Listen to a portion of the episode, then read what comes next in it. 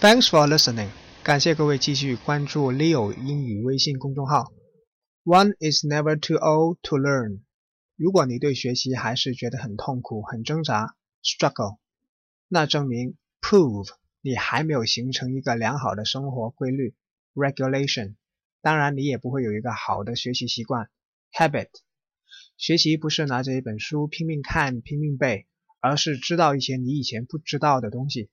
如果你有好的习惯，学习就会变成你生活当中的一部分。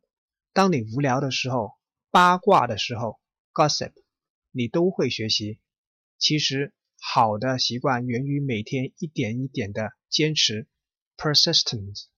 希望我每天早上六十秒的语音能陪伴你，形成一个。好的生活习惯、学习习惯，今天回复“习惯”两个字看文章，希望大家能够养成终生学习的习惯。